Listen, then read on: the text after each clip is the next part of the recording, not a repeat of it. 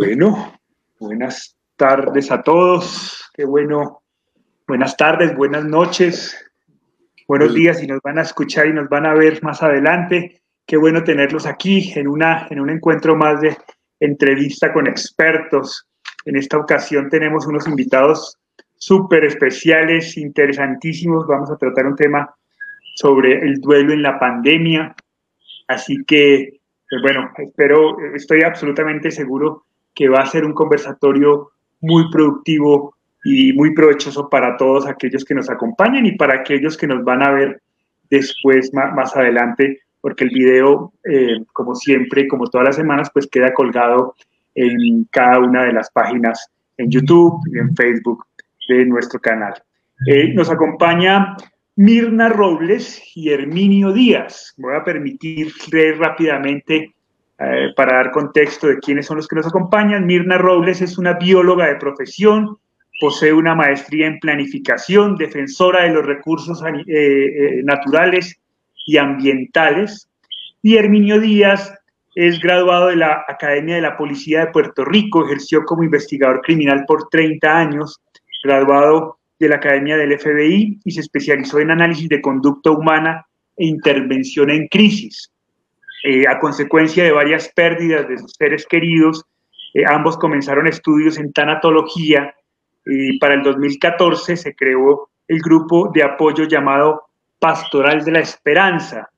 Posteriormente, a consecuencia del paso del huracán María por Puerto Rico en, en el 2017, eh, se creó Tanatólogos de Puerto Rico en el 2018 con el propósito de unir a los tanatólogos de la isla para ofrecer nuestros servicios al público en general por las múltiples pérdidas ocurridas. Y actualmente pues cuentan con 20 tanatólogos que ofrecen sus servicios en toda la isla. También nos acompaña, como ya saben, el doctor Hugo Castelblanco. Y pues nada, bienvenido Mirna y, y Herminio. Muchas gracias por estar aquí y aceptar nuestra invitación. Gracias, gracias, estamos a las órdenes. Estamos aquí muy complacidos y es un honor para nosotros eh, acompañarlos en esta noche. Desde Puerto Rico. Desde Puerto Rico, sí, estaremos, aquí estamos desde tres países diferentes. Hugo Castelblanco está desde Colombia, ustedes desde Puerto Rico, yo estoy en, en Quito, Ecuador. Bueno, esa es la maravilla de la tecnología. Muy bien, qué bueno, me alegro mucho. Yo vi que ustedes estaban juntos y están en Ecuador, wow. Ah, ya, pues, esperemos a ver si, si puedo hacerme el viajecito ahorita en diciembre para pasar las fiestas juntos, con todas las medidas de, de, seguridad y de precaución necesarias. Eso es así, es bueno, me alegro mucho. Vale, Pa, bienvenido, qué rico que nos acompañas también hoy. ¿Cómo estás? Gracias, Juli, qué gusto, qué gusto, Mirna, Herminio, qué rico estar con ustedes. Estamos muy gracias. Bienvenido. Bueno, arranquemos sin más vueltas para, para comenzar. Recordarles a todos, por favor, eh, que esto más allá de, de, una conversación entre los que estamos aquí en pantalla, pues es una conversación también entre todas las personas que nos están acompañando en el chat. Así que cualquier pregunta, cualquier eh, historia, cualquier reflexión que nos quieran compartir, inmediatamente eso para nosotros es relevante, importante y girará en torno a ustedes. Así que esta es una conversación extendida entre todos y nos encanta que participen. Así que desde ya invitarlos a que nos llenen el chat de preguntas y de sus historias que siempre son tan, tan agradables. Eh, Mirna y Herminio, quisiéramos, pues el tema de hoy es el duelo en pandemia. Y cuando yo estaba pensando el conversatorio y la entrevista decía, hombre, ¿por qué porque hacemos un, un, un, programa como especializado en esto. ¿Qué tiene de particular el duelo en esta época tan difícil de este 2020 que nos ha tocado vivir? ¿Cuáles son esas, esos detalles que hacen que este, que este tipo de duelos sean particulares? Pues déjame comenzar, ¿verdad? Yo comienzo, otro que último, ah, esto tiene un poquito, Ok, primero que nada, es la primera vez que nuestra generación está viviendo una pandemia. Creo que la última pandemia fue para 1920, la, la, la, gripe española. y llegó hasta las Américas, que, por, por, esa gripe realmente murieron millones de personas. Y nosotros realmente no sabíamos la magnitud de qué podía, qué conllevaba lo que es la, la palabra pandemia. Y es como estaba diciendo los otros días, eh, la pandemia empezó en China y nosotros lo vimos bien lejos y como que, ¿verdad? No, no, eso es por allá, como que no nos está tocando a nosotros pero eventualmente siguen pasando los meses y el virus y la muerte están en el patio de nuestra casa. A ver, y entonces, ¿qué es lo que ha pasado con todo esto, verdad? Además de ser un, un fenómeno histórico que nosotros lo hemos vivido, pues entonces estamos se están viviendo a la misma vez no solamente el duelo por la pérdida de la salud y la muerte, sino que estamos viviendo otros tipos de pérdidas agregadas a eso, ¿verdad?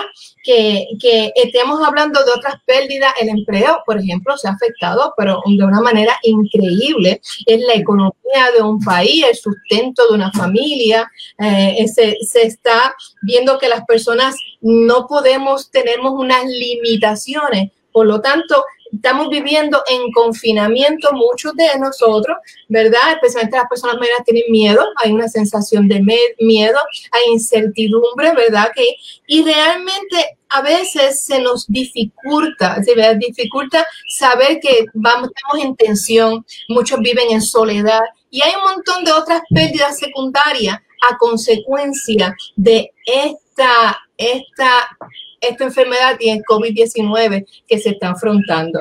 Hay mucha incertidumbre. Hay mucho, puedo decir que hay hasta injusticia contra muchas de las personas de que no van a obtener quizás lo necesario para poder sobrellevar todo este tipo de, situaciones que se van a enfrentar. Eh, matrimonios jóvenes, ¿verdad?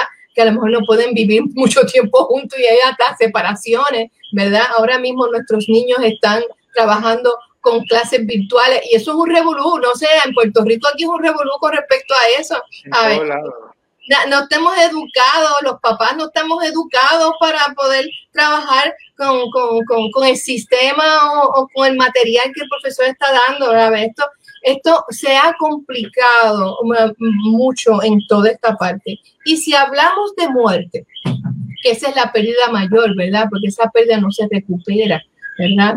Eh, la gente la gente muere y no la vamos a ver más, su cuerpo físico no la vamos a ver más. Pues entonces estamos hablando que se complica más, porque yo siempre he dicho que esta pandemia nos está añadiendo un dolor adicional, que es el mismo dolor de la pérdida. y porque ya no podemos hacer cosas que hacíamos, ¿verdad? En esa, en esa parte.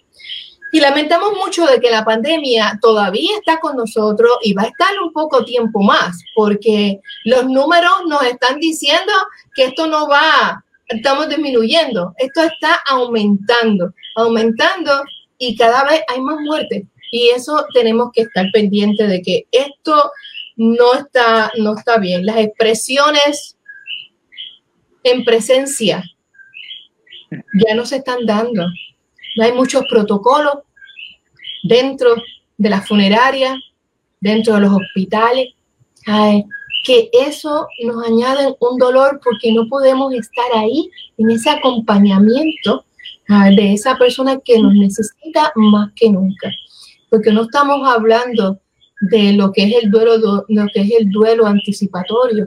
Aquí no hay duelo anticipatorio. Aquí muchas veces con la enfermedad del COVID, ver, tienden a ser muertes poco más repentinas e inesperadas. y eso duele más, porque se pierden otras cosas que hablamos ahorita. ¿Tú quieres decir algo? No, este, yo creo que tú prácticamente lo dijiste todo, pero eh, definitivamente es como dice Mirna, no, no estábamos preparados para esta situación. Eh, y precisamente cuando uno no está preparado, se le complica todo a uno. Eh, estamos trabajando, eh, como decimos en, mi ambiente, estamos improvisando. Estamos improvisando y esa improvisación nos quita gran valor de lo que nosotros normalmente hacemos cuando tenemos situaciones de muerte de un ser querido. Si es por una enfermedad, pues nos da tiempo a trabajar con eso. El COVID no nos da tiempo para eso. y aún después de la muerte tampoco podemos eh, eh, empezar ese proceso normal del duelo, que es empezar el proceso de despedida, empezando por despedirnos para poder llegar a la aceptación de que definitivamente nuestro ser querido este, murió. Así que entendemos que definitivamente la pandemia lo que ha hecho es complicarnos complicarnos nuestro proceso de duelo, definitivamente. Y yo quisiera añadir también de que no todo el mundo está preparado para poder aceptar los retos que la pandemia nos lleva, ¿no? ¿Verdad? Entonces ahí donde cuando entonces ahí aparecen eh, los trastornos emocionales, los trastornos emocionales, que es la, a veces los ataques de pánico, que pues los psicólogos me podrán decir mejor de esto, los ataques de pánico, esta, esta parte de la angustia total, los insomnios, este, esta, eh, esta incertidumbre porque no me siento segura, eh, eh, no, y todo este tipo de malos, los miedos, los miedos que en ese momento se acrecenta, ¿verdad? Se suben o se ponen mucho mayor eh, porque no tengo con quién, quién me puede ayudar, porque ni siquiera puedo recibir a mucha gente dentro de mi hogar, sino que algunos específicos y no recibo la ayuda que quizás necesite. Y aquí en Puerto Rico los psicólogos tienen las manos llenas, y los tanatólogos también, porque de alguna manera u otra este, necesitan asistir a estas personas. ahí hay una pregunta, ¿verdad? Así es. Sí, nos dice Eli Chirino, nos dice hace cinco años que perdí de repente a mi marido. Eh, puede ser que este estado de pandemia me ha agravado la tristeza. Eh, definitivamente, definitivamente, pues como explicamos, o sea, si no hubiese estado en pandemia, yo estoy seguro que esa pérdida que tuvo de su esposo le hubiese permitido pasar un proceso de, de duelo más saludable poderse despedir, poderse reconciliar con él y poder este, iniciar el proceso de duelo como tal. Eh, a pesar de que ya ha pasado cinco años, eh, cuando tú te tienes que mantener en tu casa mayor parte del tiempo, ya no puedes ir a los moles, ya no puedes, ¿verdad? Este, sino que, mira, nosotros limitamos ir al supermercado, ir al médico o alguna gestión que necesite comprar, pero esto es como que rápido y vamos, sin tener que socializar con nadie. Eh, este, complica un poco la tristeza, la pena, la gente va a sentir, va a extrañar más a la otra persona que no está con uno. Porque yo estoy segura de que ella estuviera con su esposo, me imagino que fuera más llevadero porque estaban acompañados. Este, pero la, la, parte de no poder socializar graba un poco el proceso ¿no? del duelo, porque a pesar de todo, Siempre hemos pensado que si queremos restaurar nuestra vida nuevamente sin la persona que, que, que, murió, debemos empezar a hacer cosas nuevas. La socializar y conocer gente nueva es parte de eso también, ¿sabes? Eh, y cuando eso a veces no se da, puede ser que la tristeza. Pero yo le digo a ella, si son cinco años, ha pasado mucho tiempo ha pasado mucho tiempo y a pesar de que pueda tener tristeza, yo espero que sean tristezas súbitas, desde súbitas, ¿verdad? Que no sea todo el tiempo, porque ya a los cinco años no puedes tener una tristeza todo el tiempo, porque entonces estaríamos cayendo en algo patológico después de más de cinco años. Es demasiado, mucho tiempo. Pero sí, puede en alguna manera, sí.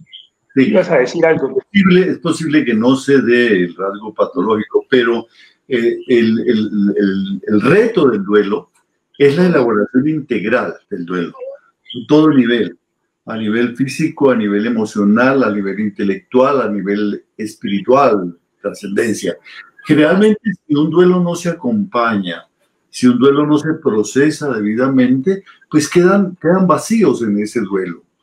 Es como cuando eh, la gran camino de la vida, la gran carretera de la vida, de pronto se nos llena de huecos se nos, destruye completamente. Sabíamos por dónde íbamos con, con la esposa, con el esposo, o los que eh, dependían de sus padres, con sus padres, o, con los hijos, tenían un sueño, ¿no es cierto?, para transitar en ese camino de la vida. Y de pronto eso se llenó de baches, se llenó de huecos. Y si esos baches no se llenan completamente, cada vez que pasas por ahí, sientes el golpe, sientes el golpe. Hay un bache que no vas a ver y sientes el golpe. Entonces, cuando viene una cosa como esto que estamos viviendo, la pandemia, en donde, como bien ustedes decían, no es solamente la muerte, sino que hay una cantidad de pérdidas adicionales, la pérdida del trabajo, la pérdida de la comunicación, la pérdida del abrazo, la, la pérdida de, del, del, poder estar en, en, en, el, en, la alegría y en el dolor. Por ejemplo, de la libertad misma. Eh, eh, ni siquiera pueden atenderlo en la clínica, no los dejan llegar a la clínica, dicen no lo pueden acompañar en su dolor. De pronto me dijeron, ya lo tenemos que enterrar y fue, no, fue sin ceremonia, no hubo un ritual. Entonces, claro, cuando se dan estas cosas y nosotros vemos que está pasando esto, muchas cosas de nuestro pasado se activan. Volvemos un poco a victimizarnos. Sentimos que somos hasta cierto punto desposeídos de la vida porque no le encontramos el sentido a su debido tiempo. Por eso este también es una oportunidad de llenar esos baches. Este momento en que, en que, en que la gente se ha vuelto sensible y hasta cierto punto solidaria en ese sentido, porque todavía nos falta mucho, ¿no es cierto? La mayor solidaridad es cuidarse y no contaminar, y eso no lo estamos haciendo. Este es un momento en el que tenemos que trabajar eso.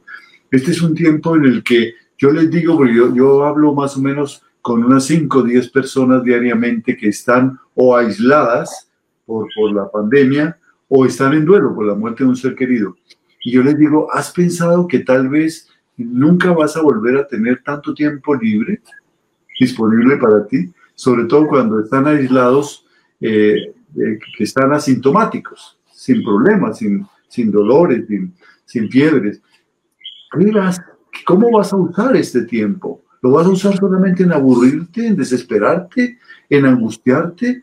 ¿O hay una cantidad de proyectos que estaban allí agazapados, académicos, afectivos, personales, que puedes activar?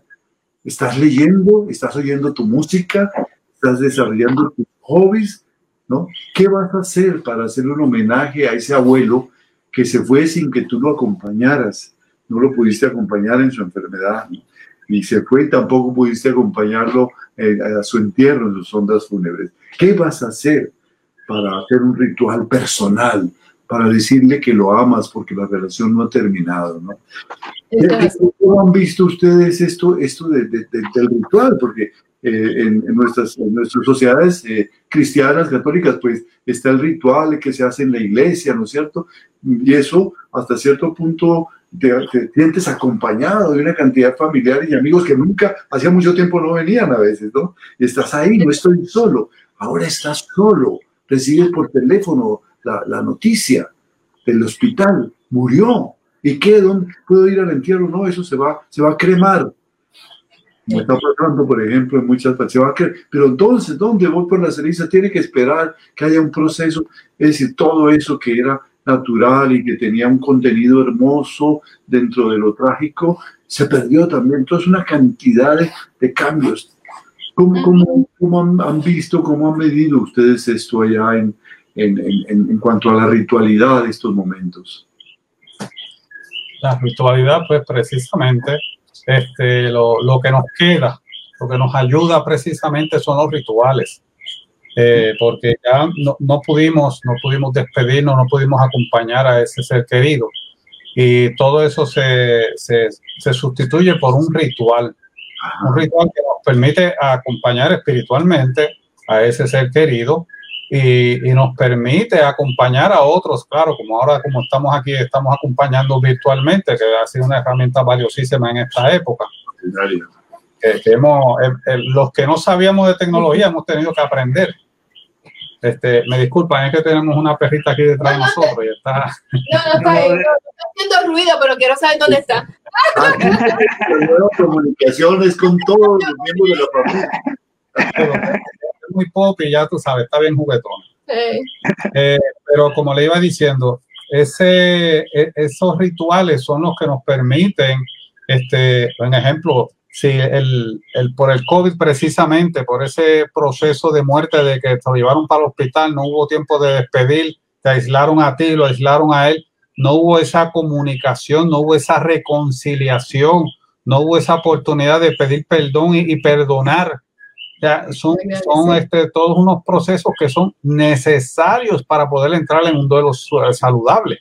Porque mientras hayan esos, esos rencores, ese no lo perdono o él no me perdonó, eh, eh, el, el, el, duelo va a ser mucho más difícil. Por lo tanto, hay rituales. ¿Cómo se podrían hacer ahora esos rituales de perdón y de comunicación? ¿Cómo, cómo, se, cómo, cómo los han manejado? Bueno, no, nosotros primero, este, eh, todo es según la religión que tenga, porque muchas veces la parte espiritual es bien personal. Exacto, es, bien personal. el, el, problema a veces también es que hay religiones que no le permiten, no le permiten este, ni siquiera mencionar ni hacer rituales, por eso le complica un poco más la vida. Por eso es que nosotros no hablamos de religión, hablamos de espiritualidad, porque le estamos dando la, la oportunidad a la persona, el doliente, Mira, tú, tú vete a tu nivel espiritual, no religioso. Vete a tu nivel espiritual y trabaja con tu ser querido, el ser que perdiste. Porque definitivamente. Pero, mira, es muy importante eso que estás diciendo, porque la gente puede pensar que el ritual exige como una imagen, un, altar, unas velas prendidas, y no necesariamente. El no ritual necesariamente. encuentro cara a cara a nivel espiritual con mi ser querido que puede ser a través de un escrito, ¿no es cierto? O a través de una caminata eh, bordeando un paisaje o un bosque o una playa o una montaña.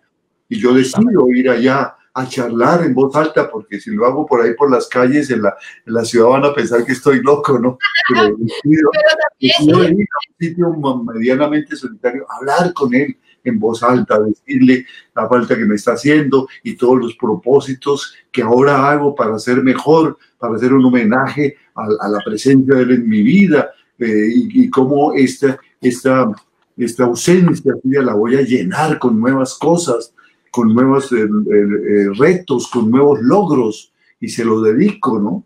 Y le vuelvo a decir que lo amo y que siempre estaremos juntos y que ahora lo guardo en mi corazón. Es eso, ¿no? Entonces, eh, no, no hay que, em, cuando nos, nos, nos, dicen el aspecto religioso, respetar profundamente eso, pero es un trabajo tuyo personal, ¿no? Exacto. y algo, algo, algo importante, por eso es sumamente importante que nos eduquemos en cuanto a tanatología, en cuanto al proceso de duelo. Por eso eso que ustedes están haciendo del próximo taller, la próxima certificación es maravillosa porque muchas de las cosas, las barbaridades que ocurren es por desconocimiento, desconocimiento no solamente del doliente, porque ahora como usted dijo, yo puedo, un ritual para mí es que, que, yo pierda un ser querido y me acuerdo que una comida favorita de él era un arroz con habichuela y viste lo que sea. Y yo preparo el arroz con habichuela le pongo el plato y me siento en la mesa y comienzo a hablar con él. Si las personas no están, los familiares no están bien educados en lo que son los, eh, los debidos procesos y lo que es normal en un proceso de duelo, van a decir, están locos, mándalo a encerrar, a no a un psicólogo, lo van a mandar para un psiquiatra. Pero ese es de ese proceso, de eso es un ritual. En Navidad es poner el regalo debajo del árbol para, a nombre de la persona que nació. Esos son rituales que le permite a uno a ir sanando, a ir reconciliándose con ese ser querido que uno perdió. Pero es como dijimos anteriormente, si la sociedad y especialmente los familiares cercanos no están educados en la tanatología, van a haber problemas, lo van a mandar para el psiquiatra rápido, como usted dijo, si lo ven hablando por el camino todo. Qué chévere yo, quiero abundar un poquito para antes de contestar la pregunta. Dale, eh, dale. Yo creo que las personas, nosotros le decimos a, a la persona doliente, mira, hay muchos rituales tradicionales dentro de la iglesia a nivel social, que también hay varios, varios rituales. Pero recuérdense que el ritual es para uno, para el doliente. Ah, voy a hacer algo que me haga sentir bien, que me, como estaba diciendo Hugo, ver ¿qué cosa yo quiero decirle a esta persona de mí? ¿Qué, yo, qué, qué, qué yo le prometo de que a pesar de su ausencia yo voy a continuar con mi vida adelante? Y nosotros le decimos, sean lo más creativos posible en el ritual personal que quieran hacer. ¿Sabes? ¿Qué quieren hacer? ¿Beberse una copa de vino frente a la playa en tu nombre porque era algo que ustedes hacían cuando estaban juntos, cuando se compartía? Eso es un ritual de recordación, ese ritual de ayudar a sanar ese proceso, ¿sabes? Y eso, seamos, eh, no hay, no hay etiqueta, no hay uh, algo escrito de qué es lo que tú puedes considerar un ritual. Tú haz aquella actividad que te ayude a ti para poder ayudar a sanar en ese proceso. Por ejemplo, un rápido Vicente que de, una paciente que me dice, mis dos abuelitos murieron, mi abuela y mi abuelo murieron de COVID, pero ahora iban a, estaba muy cercano el cumpleaños de ambos, yo les iba a hacer una torta y dice, ¿y por qué no la haces? Efectivamente. La torta y hace la mejor torta del mundo, ¿no? Y me manda luego la foto en el WhatsApp de la torta con las velitas, ¿no? Y me dice, fue un momento muy feliz. Hizo su ritual y celebró el cumpleaños en lugar de pensar que en la tragedia pensó en que los tenía en su corazón y que estaba celebrando ese momento. Igual, nosotros los cumpleaños de los, de los hijos que han muerto, que es bien trágico la pérdida de los hijos y usted ha vivido por eso. No son de los de los más fáciles de elaborar, ¿entiende? Pero realmente ese cumpleaños, ese aniversario, quizás esa graduación, esa fecha es importante en la cual se conmemora, sígalo haciendo eh, en su casa o en cualquier otro lugar. Pero sí es, eh, es, en otras palabras, la persona cambió de casa, pero está en nuestro corazón y está ahí. Y fue, he sido parte y seguirá siendo parte de nuestra historia. Hay una pregunta. Qué interesante. Quiero, eh, sí, porque estamos, eh, hay una cantidad de preguntas y quiero comenzar a desatrasarme. preguntas y comentarios. La gente está muy activa y el chat está muy activo, lo que es muy interesante. Antes de leer la pregunta de José Ortiz, que iba en referencia a ese estado de alarma que tú dabas, eh, Mirna, frente a, la anterior participación de los cinco años, quisiera ah. compartir una experiencia de Silvia, que nos escribe desde México. Silvia dice, en mi bello país ni siquiera eh, dejan hacer los rituales. Se llevaron a mi hijo después de que falleció y ni sé dónde lo irían a dejar. Pues se lo llevaron el sábado 9 de mayo, como a las 8 de la mañana, y me lo entregaron el lunes en la mañana. Yo ese día me interné, pues también tenía COVID. Ni sus rosarios pude oír. Eh, Silvia es una persona que nos acompaña con mucha frecuencia en los conversatorios, eh, así que pues nada, un abrazo fuerte para ti Silvia en estos momentos que sabemos que son difíciles. Sí, bueno, eh, José Ortiz nos pregunta, ¿qué tiempo podríamos estar pensando en este momento que vivimos antes ante estas pérdidas por COVID para tener una luz de que se va saliendo de ese duelo. Wow, a ver, yo no sé si José me está diciendo que es el duelo total de, de, la, de la pandemia como tal o es el duelo personal, porque una persona murió por pandemia, que sería ver. Este, ahora mismo, yo no te puedo decir, decir nada. Este, ahora mismo, los duelos, los duelos, si sea a nivel personal, acuérdense que los duelos son totalmente únicos, son personales, son individuales, a ver, no hay tiempo, yo no puedo decirte a ti de que vas a salir en, una falacia, vas a salir en tres meses, eso no es cierto, ni vas a salir en seis, todo depende, ¿verdad? De la relación que tú tuviste con esa persona, ¿verdad? De, la, de, la, de las consecuencias de la muerte, de cómo fue que murió, ¿verdad? Este, todo este tipo de, de, situaciones a nivel de tus creencias, este, que, todo esto tiene que ver un montón de factores, eh, de factores y variables que pueden hacer que el duelo sea más corto o más largo, ¿entiendes? Realmente que no sé exactamente a qué se está refiriendo, pero ahora mismo, eh, en cuestión general, a nivel de, de, mundial, cuando el COVID se termine, que dicen que va a quedarse con nosotros para siempre, yo no sé, entre comillas, de que a todo el mundo en algún momento nos va a dar la enfermedad más suave o, lo que sea, por eso están las vacunas, la gente para que la gente no se muera cuando tengamos el contagio, pues no sabemos qué va a ser, pero sí han habido muchas pérdidas eh, pérdidas de todos tipos y que realmente para sanar, ¿verdad? Todo el mundo a nivel personal tiene que procesar ese duelo para que podamos continuar y restablecer nuestras vidas lo antes posible. Yo creo que hay una palabra que se usa mucho, que es la resiliencia, ¿no? que cada uno tenemos ese, ese valor espiritual y fortaleza espiritual que todo el mundo tiene para poder trabajar los momentos donde estamos en crisis, la peor parte, ¿verdad? Y, y darle un nuevo giro porque tenemos que continuar, tenemos que continuar viviendo para nosotros y para los demás seres queridos que, que se quedan con nosotros, ¿verdad? Y es una cosa que esas preguntas no tienen como, para mí no tiene un, no, no tienen fechas, no tienen fechas. Creo que todo el mundo va a procesar el duelo dependiendo del tipo de pérdida que usted ha sufrido. A ver, y eso es yo, yo, le quisiera sugerir un indicador, es cierto, esto no hay fecha porque es una cosa muy personal, pero hay un indicador eh, muy rápidamente. Eh, hay tres, tres momentos muy claros. El tiempo en el que yo estoy únicamente preocupado por mi pena. Estoy agobiado, es la negrura, solamente me interesa mi pena y punto. Y el mundo es absurdo y es terrible. Luego viene un tiempo en el que descubro que en ese proceso estoy aprendiendo, siendo diferente persona. Eso se ve mucho cuando asisten a los grupos de, apoyo. comienzo van a que los escuchen, a llorar, a contar su, caso, a encontrar el abrazo. Ellos son los protagonistas. Luego de un tiempo, y a veces puede ser muy corto, puede ser a veces una semana, dos semanas, eh, van a aprender, porque dicen, en este es un momento de aprender tremendo. Entonces ahí hay, hay un indicador, cuando yo empiezo a interesarme por qué me enseña este dolor, qué estoy aprendiendo, y empiezo a leer libros y a hablar, y voy con un tanatólogo, con alguien que me acompañe, o a un grupo de apoyo, ahí hay un paso, di un paso adelante. Y finalmente, cuando me preocupa el dolor de los demás el dolor nuevo de los demás. Ahí en ese momento mi duelo está dando una trascendencia importante. Y ahora ya no soy el protagonista, sino cómo puedo apoyar a los otros. Y me olvido de mi dolor.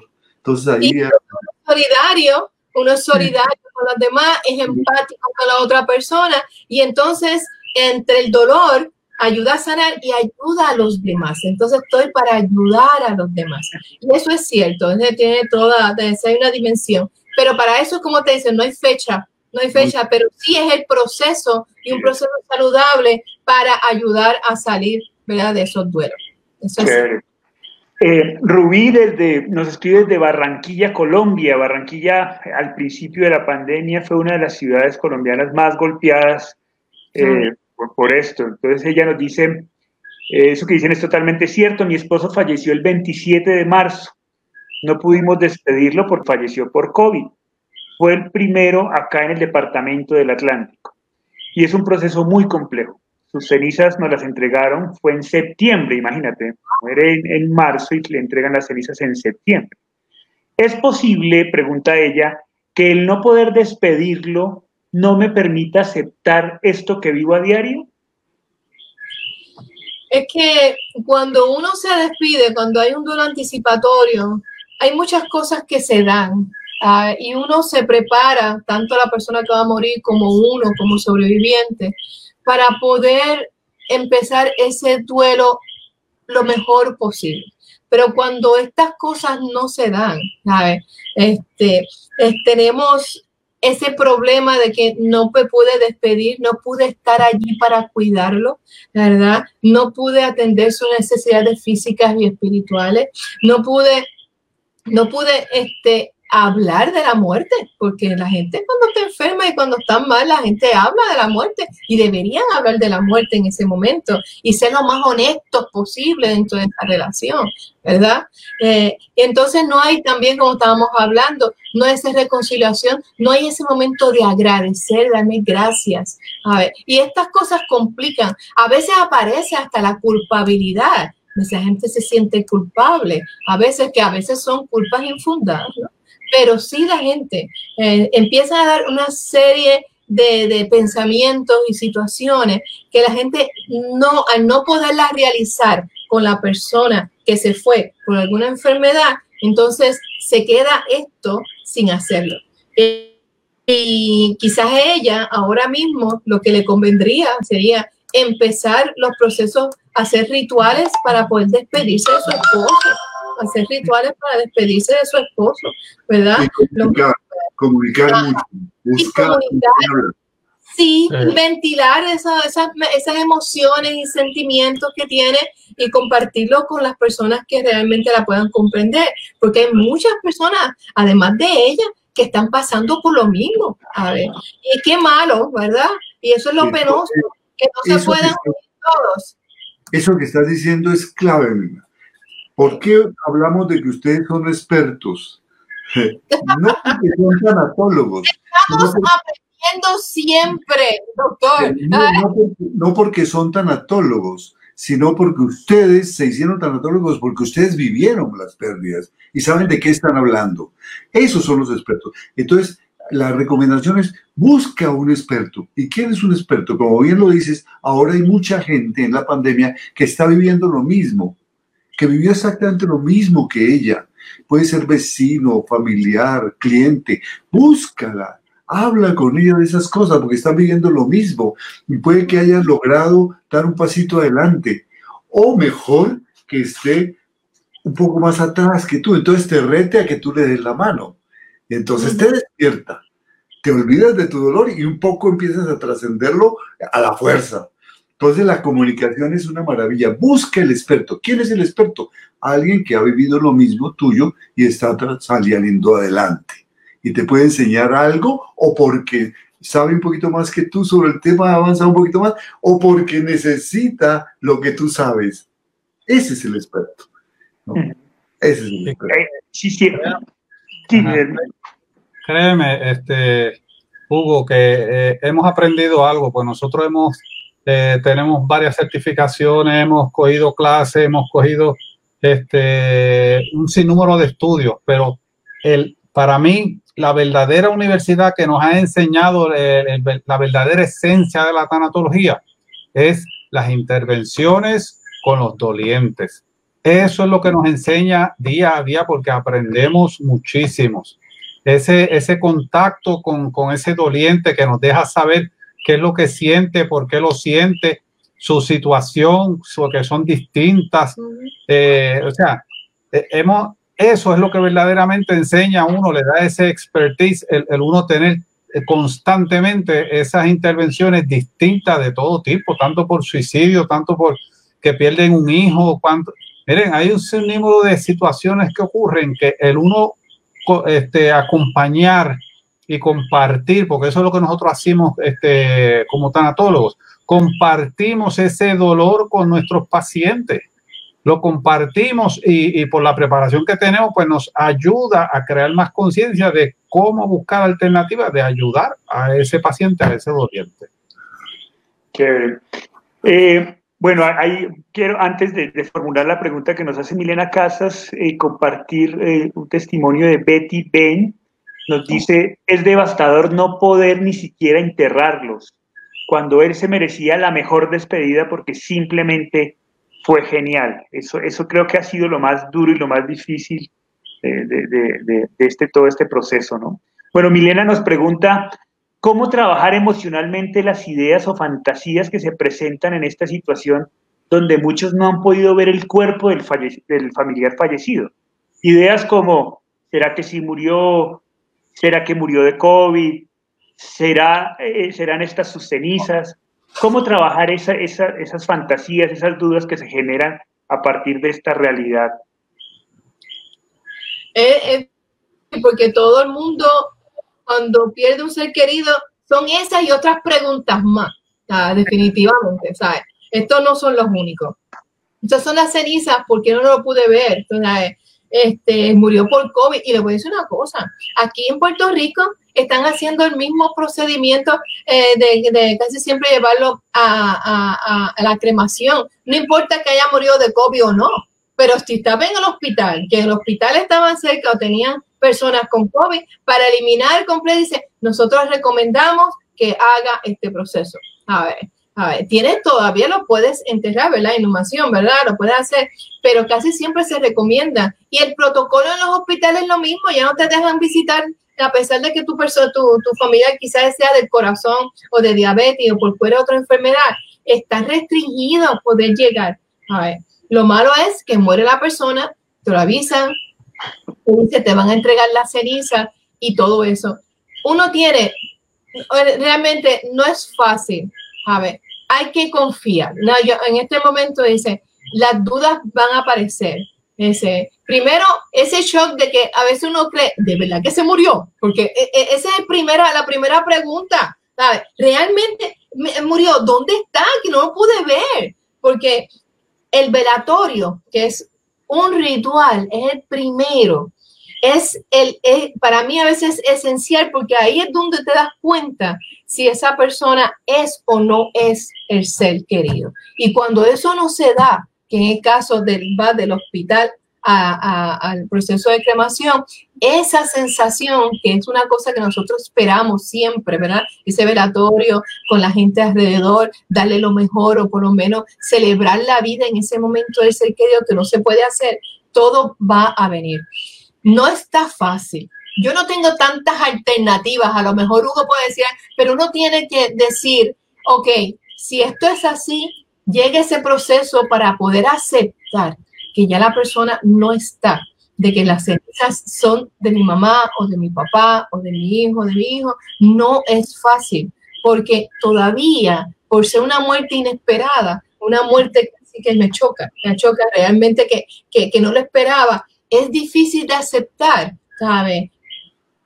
Puede pasar, eh, eh, esa, esas cosas es bien difícil de hacerlo, pero hay que trabajar con el proceso de aceptación de que la muerta la persona no está y empezar a elaborar eso, como dice ahí. Hugo, ¿qué tú dices? Porque ahora mismo esto yo no sé la fantasía, no está fácil. Hay, dos, aspectos ahí. Hay dos aspectos ahí. El uno es el, el, la fantasía desde el punto de vista puramente emocional. Sí, sí. Eso es real. Eso es real y es válido y hay que darle importancia. Ahora, esta fantasía se debe manejar desde lo emocional, pero también desde lo cognitivo y casi que paralelamente. ¿Cómo manejamos la fantasía desde, desde, desde lo emocional? Hay muchos trabajos de, de, reflexión, de visualización, en donde yo veo que eh, pude, me, me, me imagino asistiendo al, abuelo, al, papá en la clínica y viéndolo y estando allí y diciéndole te amo y viendo su momento de la muerte y viendo su momento en que lo llevan a incinerar y la visualización y viviendo eso que no viviste a través de una visualización. Eh, cuando se hace esas visualizaciones ayudadas, por ejemplo, de un hipnólogo, se hacen más, fácil, más fáciles porque no se necesita ni siquiera una hipnosis profunda, pero no es necesario, no es necesario. Respirando lentamente con los ojos cerrados, visualizar todo el proceso que me faltó. Y la otra es la parte cognitiva, que es absolutamente obvia. Murió porque es evidente que no ha vuelto el abuelo. si no está aquí el abuelo, pues es porque murió, es, es un hecho fundamental. Segundo, ¿serán sus cenizas o no serán sus cenizas? Poco importa porque las cenizas no son el abuelo. Esas cenizas son, eres polvo y al polvo volverás, y son las mismas de todos. El abuelo era un conjunto mucho más integral que esas cenizas.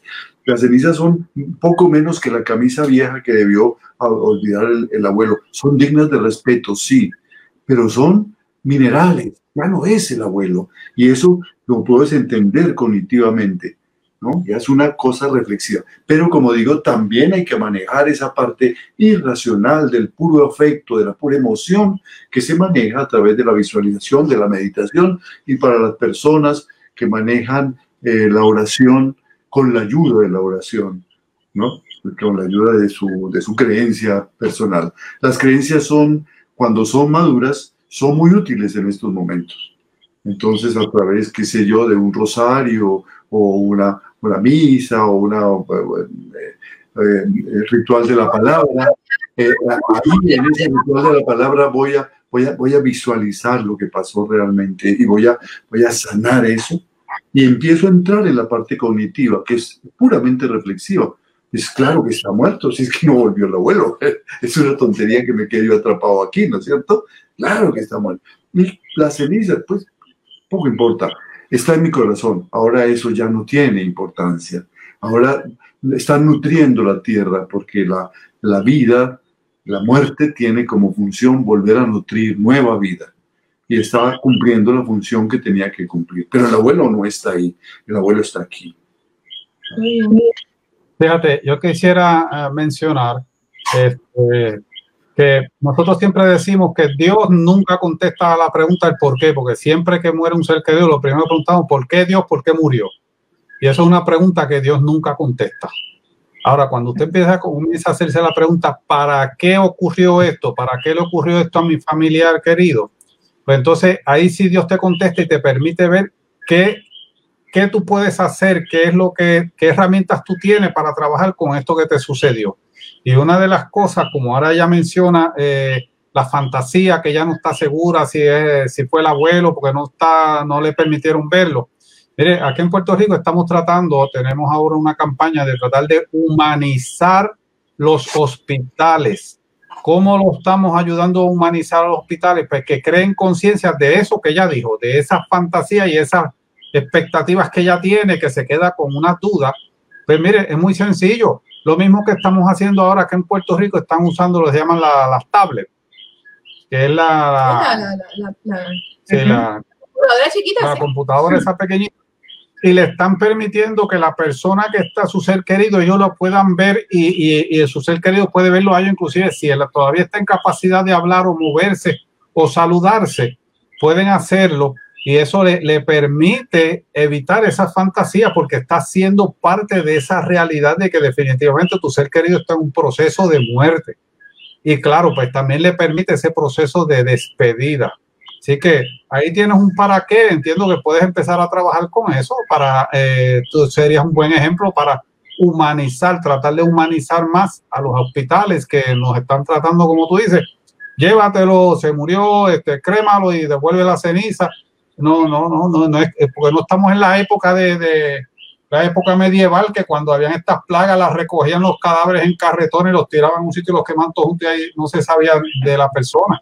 Se los encontraban hasta en la calle tirado, porque esa era la realidad de esa época, la época medieval, con esas pandemias. Así que eh, mi consejo es por lo menos, eh, como te dijo Hugo, todo está, eh, puedes empezar a trabajar con esa fantasía, puedes empezar a crear tu parte cognitiva, pero entonces comienza a preguntarte, eh, ¿para, ¿para qué me ocurrió y qué yo puedo hacer para evitar que otros pasen por esta situación que yo estoy pasando? Porque tú eres un demonio de, de esa situación. Chévere, hay, hay muchos comentarios al respecto. Bueno, Andrea López nos dice tal cual así, mediante la visualización, la visualización lo viví yo. Eh, José Ortiz nos dice, en mi experiencia con muchos casos que me encuentro, en donde expresan el poder haberse despedido o algunos, yo tenía algo que decirle. Yo en ocasiones utilizo la técnica de la silla vacía y lo llevo a que puedan cerrar ese capítulo y me ha dado muy buenos resultados. Y estoy de acuerdo con Hugo eh, en cuanto al aspecto cognitivo. Yo, yo un poco para, para empatizar por un lado y un poco dar la perspectiva ya a través del tiempo. Claro, yo cuando, cuando mi hermano eh, es, es, asaltado, él, él, entra al hospital y está en el hospital 13 días en coma, en, cuidado intensivo, ¿no? Eh, durante esos 13 días yo recuerdo haber llorado una vez que fue el primer día cuando eh, entré a verlo, que me derrumbé. De ahí no, no recuerdo, o sea, yo soy de muy difícil lágrima, ¿no? El siguiente momento en que lloré, y me acordé por lo que decía Mirna, era cuando me tocó cargar su ataúd. Era la confirmación de que había muerto y arrancaba el proceso de duelo. es decir, aquí ya no hay eh, más, que, más, que, más que fantasear. Esto pasó y, ese cargar el ataúd me, me golpeó muy fuerte y yo recuerdo que yo entré a la iglesia y no podía parar de llorar. Era todo lo que no había llorado ante los 13 días lo lloré en ese momento. E incluso ya creo que fue la, última vez que lloré. Entonces, ese, eso, digamos, es, muy importante. Ahora bien, ¿qué ha pasado después de 29 años? Eh, que, que yo la relación de comunicación que tengo con mi hermano es mucho más profunda, es mucho más intensa de la que tenía con él en vida.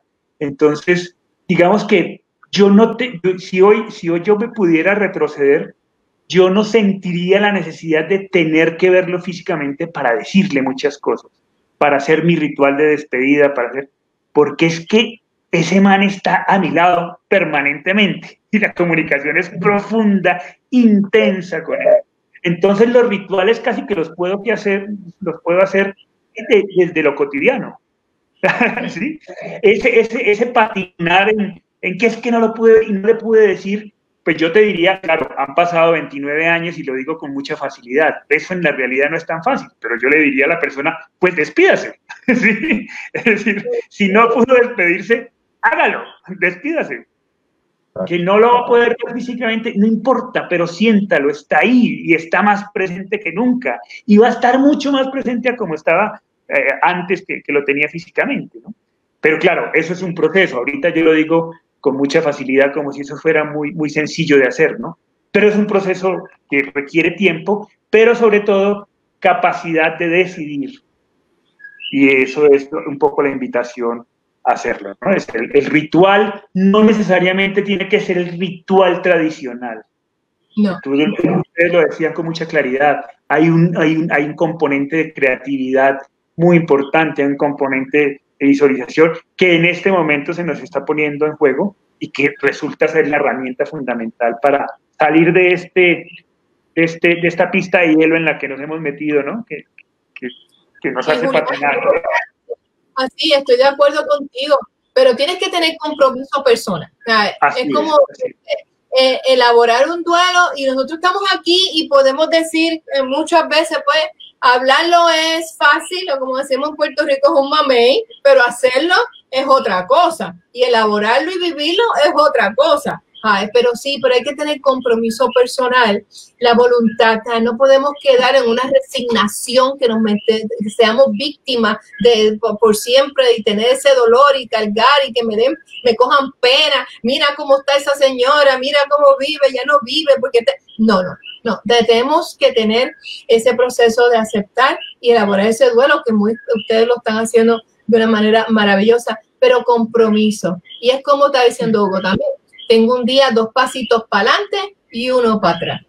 Y yo digo que la montaña rusa de sentimientos y emociones que sentimos durante esos procesos es mucho, pero todo hay que validarlos. Pero lo importante es el compromiso, ok, hoy estoy llorando, mañana voy a llorar menos, ¿sabes? Y llegarán pues los días especiales, los feriados, todo este tipo de cosas y volvemos otra vez a, a, a que los sentimientos suben y bajen y las emociones también, pero tenemos que tener compromiso de restaurar nuestra vida. Eso es lo que ustedes hicieron. Son 29 años y miren dónde ustedes están. A ver, no ya por qué, sino un para qué. Un para qué de que ustedes han hecho, ¿verdad? Una labor encomiable para ayudar a otras personas en este proceso. Y mira, hay una cosa interesante. Eh, eh, los porqués también son importantes y los porqués también tienen respuesta porque los porqués llenan la parte cognitiva. A veces eh, el para qué, cuando no se plantea como debe ser, puede ser una evasión. Yo no quiero saber por qué. Entonces voy al para qué. Entonces estoy siendo hasta cierto punto vencido, vencido por la vida. Me, me, me, me resigné. Entonces tenemos derecho al porqué. Es posible que nosotros ignoremos eh, qué pasa después de la, de, la, de la vida, ya en la vida con mayúsculas, si existe o, eh, eh, eso ya no lo sabemos, ¿no? Pero lo que sí es claro es qué pasa con los que nos quedamos aquí, con los corrientes, porque eso no es nuevo. Eso desde hace muchos miles de años eh, los seres humanos lo están viviendo y los procesos de duelo no son de esta época, ¿no? Eh, en esta época se han especializado un poco porque en esta época ha habido elementos que hacen el apego mucho más fuerte y hasta cierto punto un poco más irracional. Entonces el duelo es, es, es, más explícito que en la Edad Media, en donde morirse era como una cosa diaria. Además, se vivía muy poco y había muchas enfermedades pero y, más en la época de las cavernas, ¿no es cierto? Vivir era, era toda una lotería. Pero podemos preguntar por qué. Y vamos a encontrar que a la larga, si trabajamos eso, los porqués van a aparecer. Y las respuestas a los porqués van a aparecer. Lo que pasa es que son individuales. Cuando yo escribí el libro de, de, de, el, Cuando el dolor pregunta, lo que buscaba eran los porqués, porque para mí los porqués eran importantes, para mí. Y como digo, yo no estoy dando los porqués definitivos aquí porque yo no escribo libros sagrados, pero estoy dando mi porqué y el de muchas personas que conocí que me enseñaron sus porqués. Utilice esto para hallar sus propios porqués. Y cuando uno los encuentra, viene la, sanación total y aparecen los para qué y, y aparecen los que voy a hacer y para dónde voy y aparece el proyecto completo, ¿no? Eh, lo cognitivo empuja, empuja mucho y le da mucha fuerza para que lo emocional se estabilice. Sí, yo lo que estaba diciendo es que los por qué, lo que pasa es que la gente le pregunta a la gente, que la persona doliente le pregunta a la otra gente por qué. Dice, eso no, es el por qué, lo tienes que buscar uno a nivel personal. Cuando, pregunten eso, no puedo contestar tu por qué, tú tienes que buscar. Eso, eso es, cuando se pregunta eso, yo te digo mi por qué yo te voy a decir lo que yo pienso. Pero si le preguntas a un budista, él te va a decir el por qué. Y si le vas a preguntar a un cristiano, él te va a decir por qué. Y si le vas a preguntar a un ateo, él te va a decir el por qué. Pregunta. Por eso es que la comunicación es tan importante, el preguntar, el preguntar, el indagar con los especialistas. Y que de todos esos porqués, tú descubres tu por qué. Esto me sirve, lo siento. Y cuando, cuando tienes eso, el duelo es muy fuerte. El duelo es avasallador, el duelo te lleva adelante, te saca adelante y le da lo que llamamos el sentido de la vida. Ahora sí la cogí, ahora sí entendí por qué, por qué pasó esto y luego para qué y qué hay que hacer. Todo, todo viene ahí junto. ¿no? Lo otro puede, convertirse en una evasión muy peligrosa. No, no preguntes por qué, es el misterio de la vida, Dios escribe, recto con líneas torcidas y una cantidad de cosas, es una prueba que, y ¿cómo, cómo así? no, esa es tu respuesta. Bueno, me sirve, vamos para otra. Y. Eso no te pasa que el me da el otro no llena la respuesta que quizá uno estaba esperando, por eso hay que buscarla individual. Eh, mucha gente lo encuentra la gente no lo encuentra nunca. y eso es más difícil, porque entonces el proceso de elaboración del duelo es más difícil y no puede, es difícil entonces continuar. Eso es cierto. Sí, creo que, creo que la, sutil diferencia que aclara Mirna es muy importante, ¿no? Es, esa es una pregunta que no se hace afuera, se, se elabora adentro y tiene su respuesta adentro, en cada uno, en cada individuo, ¿no? Claro, hay que formularla porque hay que comunicarla, pero la respuesta no está en las palabras del amigo, ¿no? Está en el corazón de cada uno y ahí es donde está el porqué. Qué chévere. Sí, sí, dale, dale, sigue.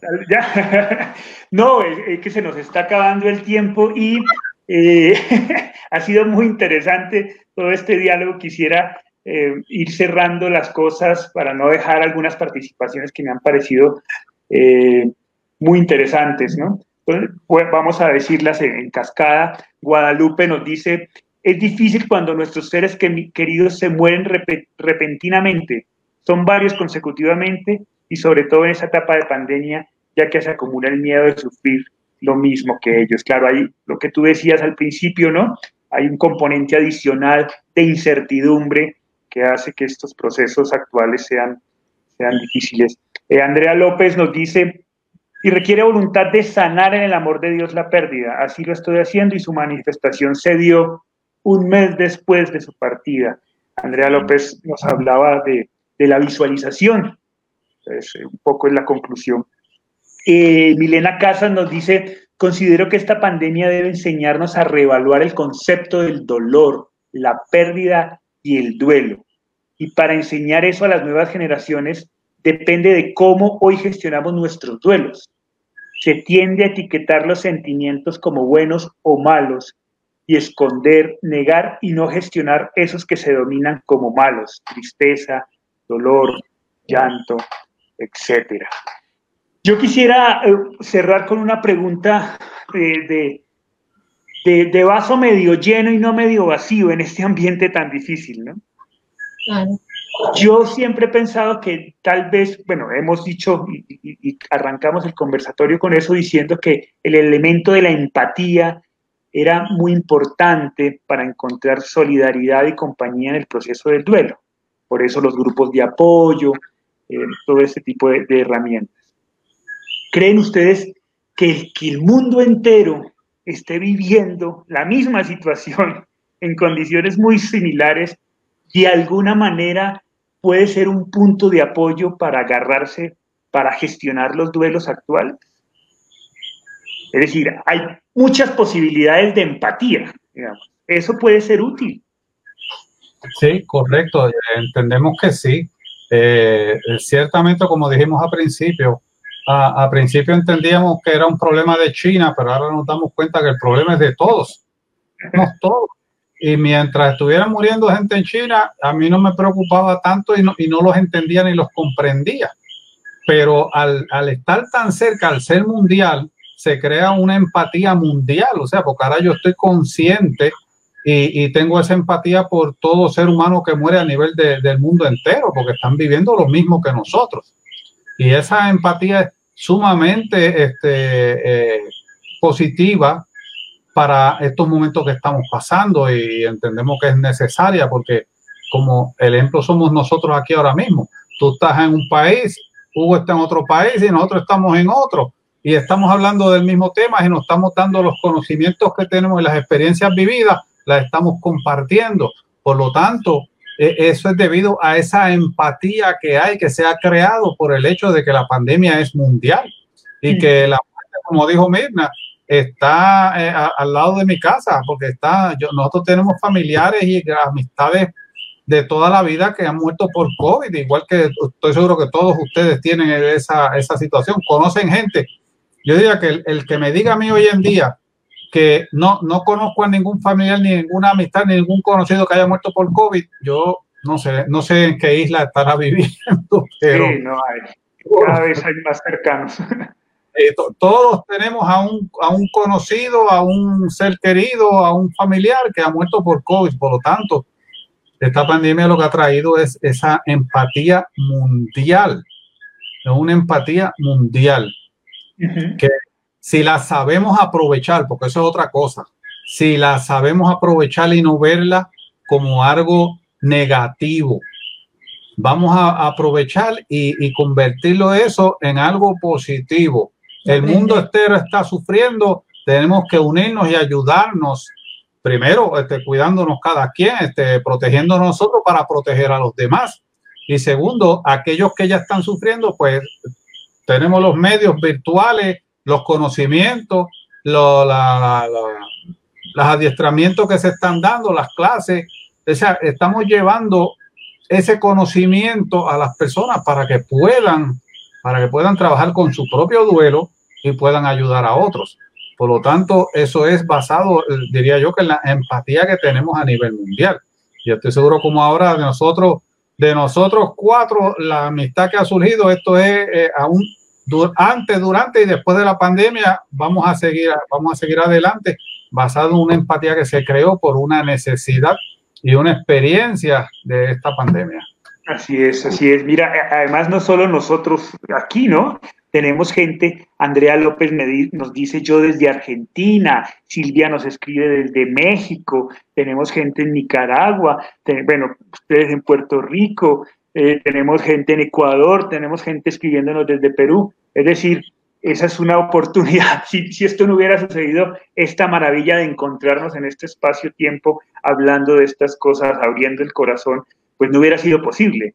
Así que por eso decía que, que, quería terminar con el vaso medio, medio lleno, ¿no?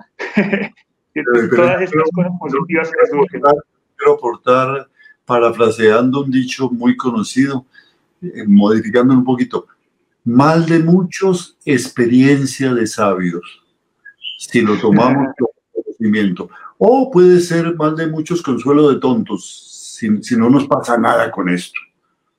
Yo creo que mal de muchos, experiencia de sabios, porque debamos aprender de muchas personas que están viviendo lo mismo y están luchando por salir adelante. Y eso es lo que hace el sabio.